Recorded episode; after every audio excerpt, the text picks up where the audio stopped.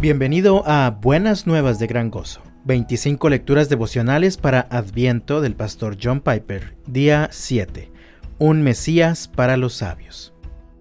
Después de nacer Jesús en Belén de Judea, en tiempos del rey Herodes, unos sabios del oriente llegaron a Jerusalén preguntando, ¿Dónde está el rey de los judíos que ha nacido? Mateo capítulo 2 versículos 1 al 2.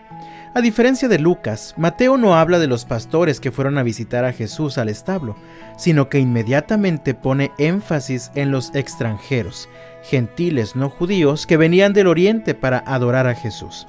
Mateo describe a Jesús desde el principio hasta el final de su evangelio como el Mesías universal de las naciones, no solo de los judíos.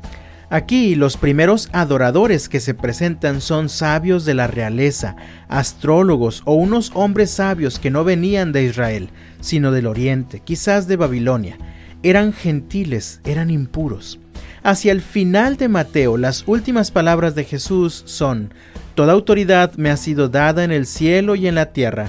Vayan pues y hagan discípulos de todas las naciones. Mateo capítulo 28 versículos 18 y 19.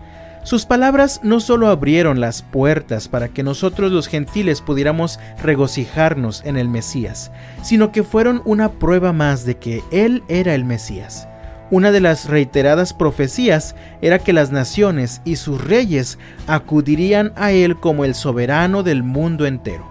Por ejemplo, Isaías capítulo 60 versículo 3 dice, y acudirán las naciones a tu luz y los reyes al resplandor de tu amanecer.